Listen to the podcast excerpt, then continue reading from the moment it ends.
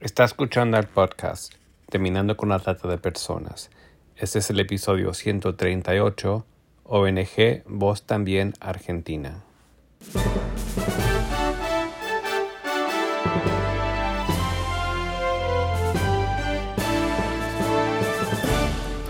Bienvenido al podcast Terminando con la trata de personas. Mi nombre es Gilbert Contreras. Y mi nombre es Virginia Contreras. A través de nuestros episodios, que se emitirán cada dos semanas, buscaremos empoderarlo a usted con herramientas para estudiar el asunto, ser una voz y hacer una diferencia para terminar con la trata de personas. Buenas tardes, Virginia. Buenas tardes, Gilbert. Estuviste dialogando recientemente con la organización Voz también de Argentina y es la entrevista que hoy pondremos al aire, ¿verdad? Así es, y fue interesante escuchar hablar del trabajo y filosofía de esta organización y también lo que señalaba su fundador acerca del papel que juega el perdón en la restauración de víctimas. Tal vez para las personas de fe la importancia del perdón se basa en claros principios bíblicos al respecto, pero quiero hacer notar que dialogando con muchos terapeutas profesionales nos han comentado que hay varios estudios que desarrollan el tema del proceso del perdón como terapia psicológica y la importancia que el perdón juega en la recuperación. Este proceso del perdón empieza con la decisión de perdonar. Y perdonar no es debilidad o ingenuidad. Perdonar no es decir aquí no ha pasado nada, borrón y cuenta nueva.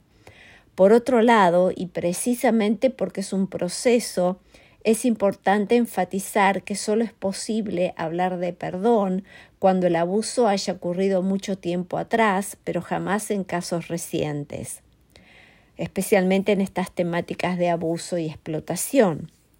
Perdonar no implica abandonar la búsqueda de la justicia ni dejar la defensa de nuestros derechos. Perdonar implica que la búsqueda de la justicia no se convierta en el motor de nuestra vida, dificultando nuestro progreso como persona. Pasemos entonces a la entrevista de hoy. Estamos conectados en esta oportunidad con Benjamín, director de Voz también en Argentina. Buenas tardes, Ben, un gusto dialogar contigo en esta tarde. Un gusto y muchas gracias por, por invitarme, es un, un honor. Y para comenzar, queremos que puedas comentar acerca de vos también, cuál es la visión, cuál es la misión, porque lo que buscamos precisamente con este podcast es poder hacer un mejor trabajo colaborativo y en red y que muchas organizaciones sepan quiénes están haciendo un buen trabajo en diferentes países. Así que te escuchamos. Mira, vos también nuestra misión es poner fin a la trata de personas en Argentina es una misión absurda, porque el tema de la trata acá en Argentina, obviamente, es, es fuerte, como en todo país, ¿no? Me recuerdo una vez un pastor, en realidad un pastor que trabaja con víctimas de trata, nos dijo, chicos, mejor poner trabajar contra la trata de personas en Argentina, porque, mira, todos sabemos que nunca se va a eliminar. Me sorprendió eso, me quedé pensando que quizás nos quedamos limitados a veces por nuestra visión, ¿no? Porque si tu misión, si tu propósito en la vida, si es posible con la fuerza humana, no, no es una misión de Dios, ¿entendés? Porque Dios siempre elige a los que no, no están calificados para hacer lo imposible. Así que seguimos entonces con, con nuestra misión absurda, poner fin a la trata de personas en Argentina. Es absurda, pero bueno, no, no estamos para frenar la esclavitud, no, no para calmar el tema en, un poco, de eliminarlo. ¿Y cuál es la historia? Es decir, ¿cuándo y cómo surge Vos también? Vos también es una obra que surgió creo que en 2012, en un culto de oración en, en que dos parejas, mi, mi esposo y yo, más mi cuñado y mi hermana, sentimos la llamada de Dios a, a ayudar a las víctimas de trata en Latinoamérica. El plan original era estudiar bien el tema eh, alrededor del, del, de la trata de personas en el occidente y prepararnos lo mejor posible para juntarnos con una ONG ya establecida y ayudar en como, como podamos, ¿viste? Y entonces encontramos muy buenos hogares y organizaciones en Perú, en Brasil, a ver, en México, todos en, en, todos los países que son fuertes con el tema de trata, pero mientras estudiamos el tema de trata en Argentina, vimos que mientras el tema de trata y abuso sexual sí es fuerte acá en Argentina, obvio, porque es un país con fronteras muy largas y, bastante descontroladas y obviamente tenemos una presencia también muy fuerte de, narcos, personas de muy bajos recursos, todo, todos, todas las cosas que produce ese ambiente de, de trata. Pero en realidad estos son temas que afectan casi todos los países alrededor del mundo. Entonces, ¿cuál es la diferencia? Esa era, era la pregunta nuestra. Y lo que diferencia a Argentina de otros países es la falta de recursos de rehabilitación por las víctimas de trata. Cada año no calculo que la mayoría saben que el secretario del Estado de los Estados Unidos elabora un informe de la situación de trata de personas en casi todos los países. Se llama el informe TIP este año la segunda prioridad en el sector de, de, de recomendaciones por el país, específicamente por el país de Argentina, dice mejorar la asistencia a las víctimas para incluir refugios más especializados. Porque el tema es que actualmente existen algunos hogares del Estado para los que están en situaciones de calle, existen algunos eh, hogares privados para ayudar a, los que están saliendo de adicciones, son muy buenos. Y ahora también eh, son hogares para víctimas del abuso, también, pero no, no existía, por lo menos en esa época, ningún programa, digamos, para educar y preparar a las víctimas de trata por la reintegración y, y autosuficiencia. Bueno, entonces pasamos cinco años entre 2012 y 2017 estudiando, ahorrando, preparándonos, básicamente aprendiendo todo, todo posible. También viajando a Argentina para ponernos en contacto con personas y, fundaciones que ya trabajan en esto. Y cuando ya habíamos establecido nuestra red de apoyo de, de los Estados Unidos, de apoyo de finanzas, obviamente, y también de oración y, de todo.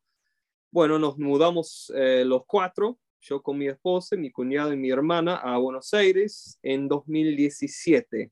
Pasamos un año y medio trabajando con dos organizaciones más para abrir un hogar de 24 horas para víctimas del abuso en provincia que hoy en día ya, ya ha crecido mucho. Es, es, una obra muy linda, es increíble ese hogar. Y en 2019 dejamos de vivir en el hogar 24 horas para continuar en, en el desarrollo de, de, nuestra obra, o sea, de vos también, que se enfoque más en, en antitrata. Mi cuñada y mi hermana volvieron a los Estados Unidos para manejar las, las operaciones de allá. Y una familia precioso, que, eh, preciosa perdón, que trabaja mucho con nosotros en el hogar. Ahora son parte del equipo full time acá en Argentina. Así que estamos creciendo el, equipo. Ahora estamos terminando con la construcción de, un, de una base de operaciones en provincia y este año queremos eh, abrir un centro de capacitación en la provincia de Buenos Aires, lo cual eh, ayudará específicamente a las víctimas de trata con el fin de capacitarlas con la educación y, recursos para vivir una vida, no sé, saludable, una vida exitosa. Y es nuestro plan por el futuro seguir trabajando obviamente con otras personas, fundaciones, iglesias, para abrir centros de, de capacitación así en varias comunidades alrededor de Argentina, incluye hogares de atención 24/7, eh, pero específicamente para, para víctimas de trata. Entonces, ¿hace ya cuánto que están trabajando en Argentina? ¿Cuántos años? Acá, a ver, nos mudamos acá en 2017, entonces, em, más, de, más de cinco años ya. Wow. Y eh, sí, sí, no, y cuando, cuando vamos a otros países en Latinoamérica, eh, no, no dicen los gringos, dicen los argentinos, porque llegamos con, con el acento, ¿viste? Y tomando mate, y saludando a todos con besos. Ben, otra pregunta, eh, ¿cómo surge el nombre Vos también? Sí, en realidad era por, por dos motivos, porque si, si una persona, eh, por ejemplo, quiere ayudar a, la organización con el tema de antitrata, se puede, porque parte de nuestro como digo, nuestro motivo era comunicar que todos pueden hacer eso. No, hay, no es algo solo para profesionales. Ahora hay mucho para aprender, para trabajar en eso. No, no me malinterpretes, pero el tema de que todos pueden hacer algo.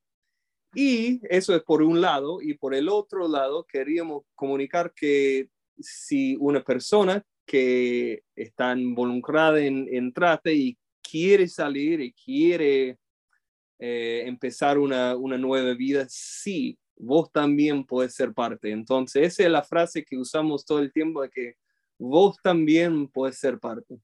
¿Hubo algunas otras circunstancias que te movieron a sumarte a esta fuerza abolicionista?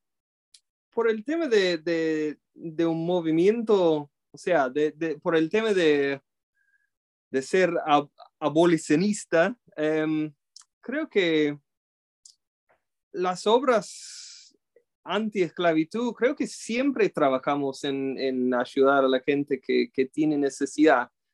Eh, solíamos ir a, ayudar a las personas en la calle de Albuquerque, en Nuevo México, de donde venimos, eh, a los drogadictos, los menospreciados. Creo que es la obligación de cada, cada hijo de Dios en realidad.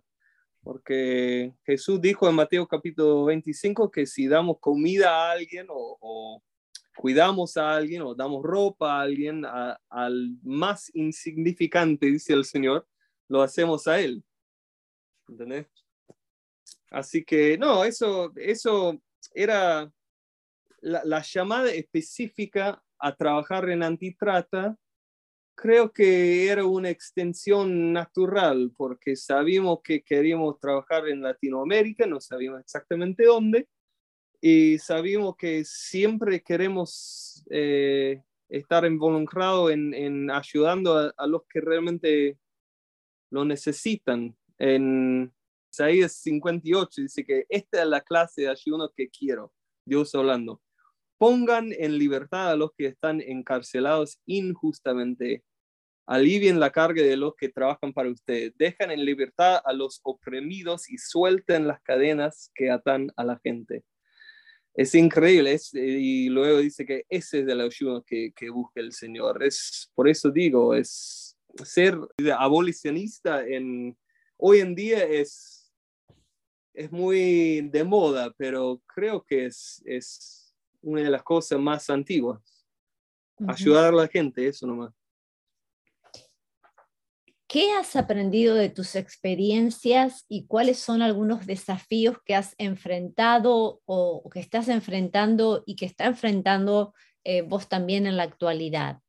Los desafíos que tienen todas las, fundaciones, creo, pero aparte, obviamente, es un, es un poco especial eh, eh, trabajar en esto con el tema de, no sé, de el punto de vista que tiene la pública, eso es por un lado. Eh, muchas veces, muchas veces escucho la pregunta, pero ¿cómo se puede diferenciar entre las que están atrapadas, víctimas de esclavitud, y las que quieren trabajar en eso? Porque es muy popular y, es, es una pregunta entendible, pero eh, es algo que creo que la trata de personas y específicamente la esclavitud sexual es algo que tiene una pinta por todos que tienen agenda. Así que a veces es muy difícil aprender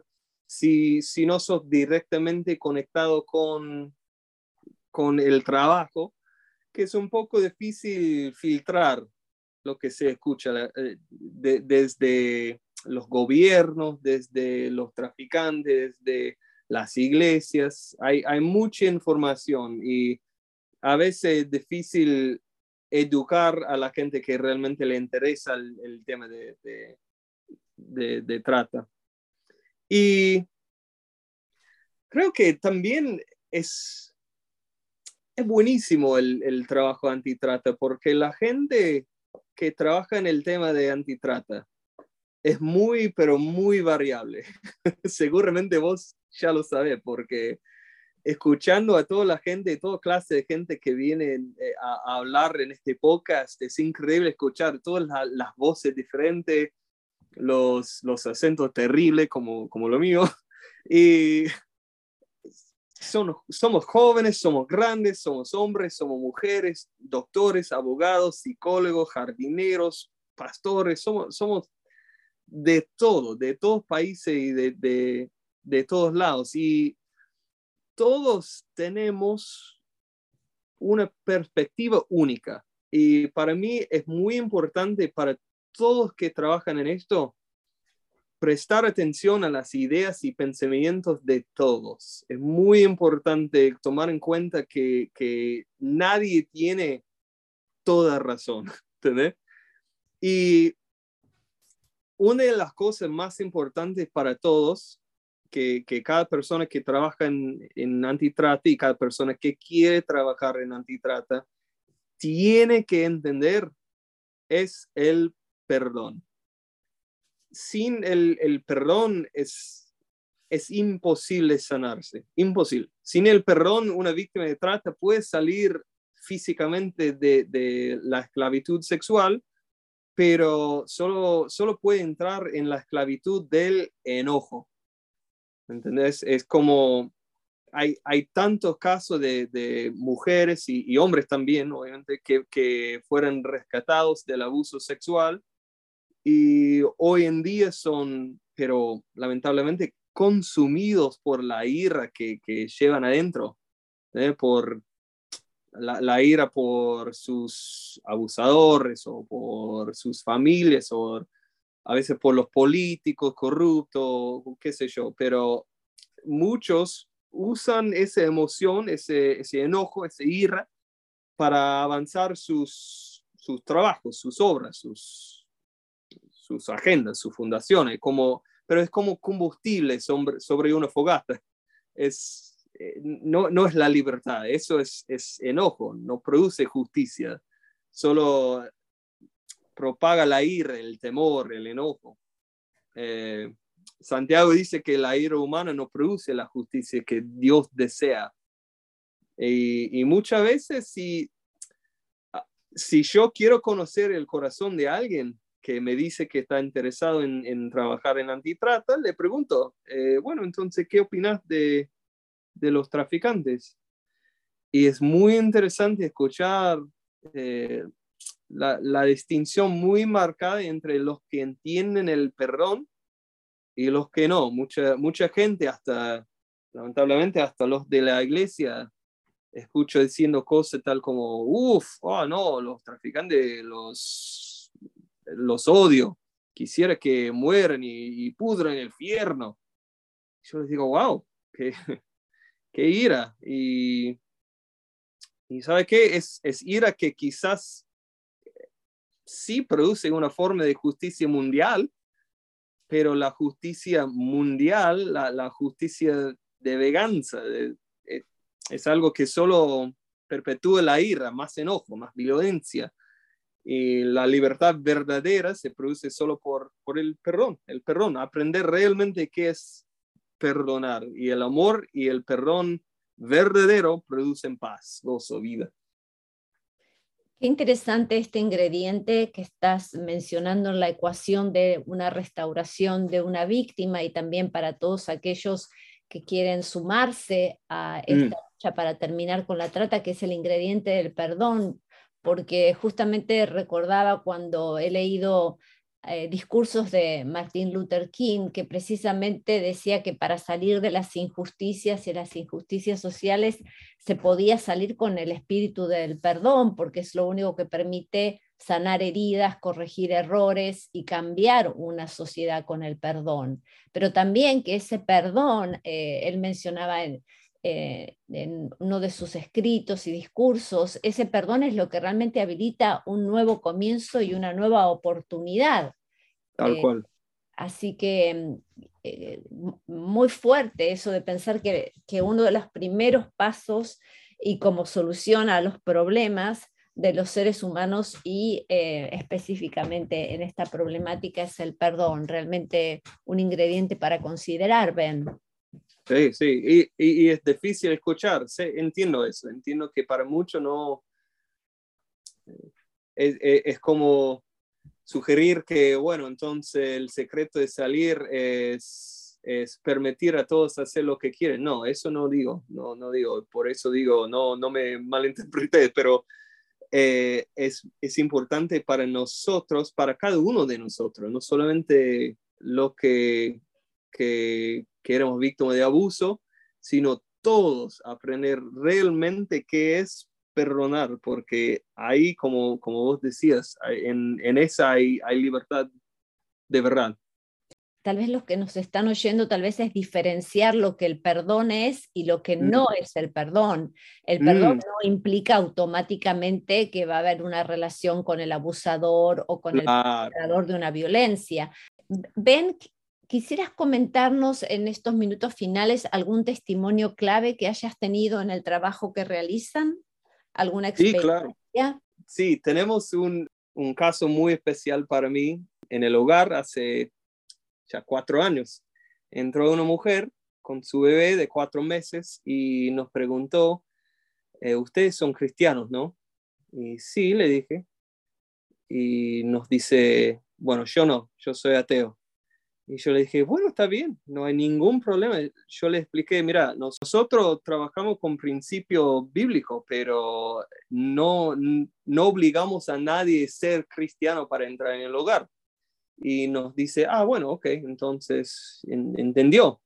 Pero el tema es que cuando uno está al lado de, de personas que realmente tiene esa libertad, ese, ese gozo, ese, esa vida adentro que, que, hablamos antes, en realidad es algo que llama atención, que es algo distinto del mundo. Así que pasamos cinco o seis meses y ella cada vez tenía preguntas más importantes y más clave acerca de qué es la vida real, qué es una llamada real y seguimos así, no, no empujándole a, a nada, solo viviendo quiénes somos y, ayudándole a entender que ella realmente tiene un valor increíble y ella es amada de Dios y toda esa cosa. Y sabes que al final ella es una, ya es una de las mujeres más, eh, eh, más, poderosas en la iglesia. Es, ya es un creyente y, es una, una hermana querida y, y viene a la casa y su, su, hijo, que ahora ya tiene casi cinco años, ya es, es, un hombre Dios, ya es bilingüe, es, es, un chico increíble. Así que son los casos así que, que realmente nos, nos ayudan en, seguir trabajando en eso, porque todos dicen, y es, es la verdad, ¿eh? es que los casos eh, que salen buenos, lamentablemente, hoy en día son pocos, lamentablemente, pero vemos que seguimos avanzando con más y más, más casos que, que así, con personas que realmente son viviendo vidas increíbles ahora. Y me recuerdo una vez que yo, yo hablaba con un piloto eh, profesional que me habló mal, me habló mal, me dijo que, ah, bueno, pero usted no hace nada porque el tema de la trata siempre va a seguir, porque el tema es que si vos rescatás a uno, son 100 más para tomar su lugar. Yo le dije, yo, yo, yo le dije un poco de ese caso, de su mujer, y yo le dije, y cada vez que, que yo pienso que es una mujer que estaba para, para morir, estaba para, en la vida para, para morir, claramente, y su hijo peor. Y ahora que no viven en eso y viven con goce y con paz, si una persona le dije, ¿cuánto vale una vida? ¿Cuánto vale dos vidas? Entonces, por eso lo hacemos, no para sentir mejor para, de nosotros, sino porque ¿cuánto vale una vida? La dignidad del ser humano. Si les interesa el tema de, de trata y de vos también, se puede visitar la página de vostambien.org Muchísimas gracias, Ben, por la comunicación En, esta tarde. No, muchas gracias a ustedes. Es increíble la obra que tienen ustedes. Únase a nosotros en la lucha contra la trata de personas y le daremos herramientas que necesita para marcar la diferencia en su comunidad. Visite nuestra página web terminando con.